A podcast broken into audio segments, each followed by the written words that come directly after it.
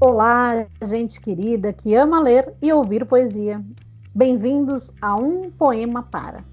E nós aqui estamos adorando fazer este podcast, aprender sobre os poetas, conhecer novos e ler poesias para vocês. Esperamos que vocês também estejam gostando de ouvir, assim como a gente gosta de fazer.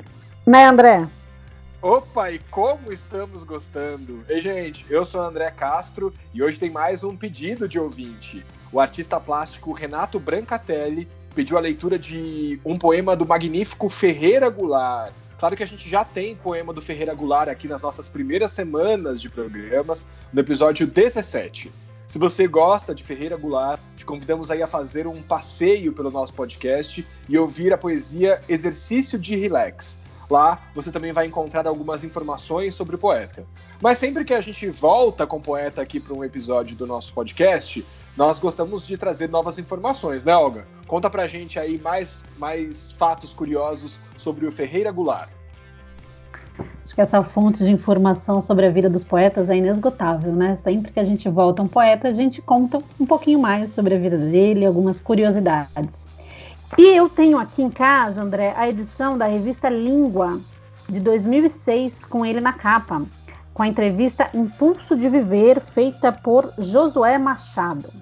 Na entrevista, ele fala, entre tantas coisas, sobre um livro que lançaria em 2007. O Ferreira Goulart morreu em 2016. Eu trago aqui algumas informações extraídas do texto que apresenta a entrevista. Aos 19 anos, ele foi locutor de rádio, com aquela voz grave, firme, imagina? Mas ele foi demitido da rádio Timbira, em São Luís do Maranhão. Vejam só por quê. Porque ele se recusou a ler nota oficial que atribuía a comunistas a morte de um operário em comício. Ele tinha visto o homem ser morto pela polícia. Até então, ele usava o seu nome de batismo, José Ribamar e ele anunciou pela emissora que mudaria de nome, indignado porque o seu saíra por engano sob um péssimo poema num jornal. O autor era outro. Ele passou a usar a combinação do sobrenome do pai, Milton Ferreira, com a mãe, Alzira Goulart. Isso é só mais um pouquinho sobre a vida desse poeta brasileiro magnífico que logo estará aqui de volta. Então, ficamos por aqui e quando a gente voltar ao Ferreira Goulart, a gente fala um pouquinho mais sobre ele. Que personagem brasileiríssimo, né? E qual poema você escolheu para hoje e por que essa escolha do Ferreira Goulart de hoje, Olga? Eu tenho aqui comigo, André, o livro Toda a Poesia do Ferreira Goulart. E me chamou a atenção, lógico, a gente vai às vezes pelo título, quando a gente não conhece uma, uma poesia, o poema Boato. E aí eu comecei a ler e achei que ele é muito propício para o momento. Então, basta de prosa e vamos à poesia de Ferreira Goulart.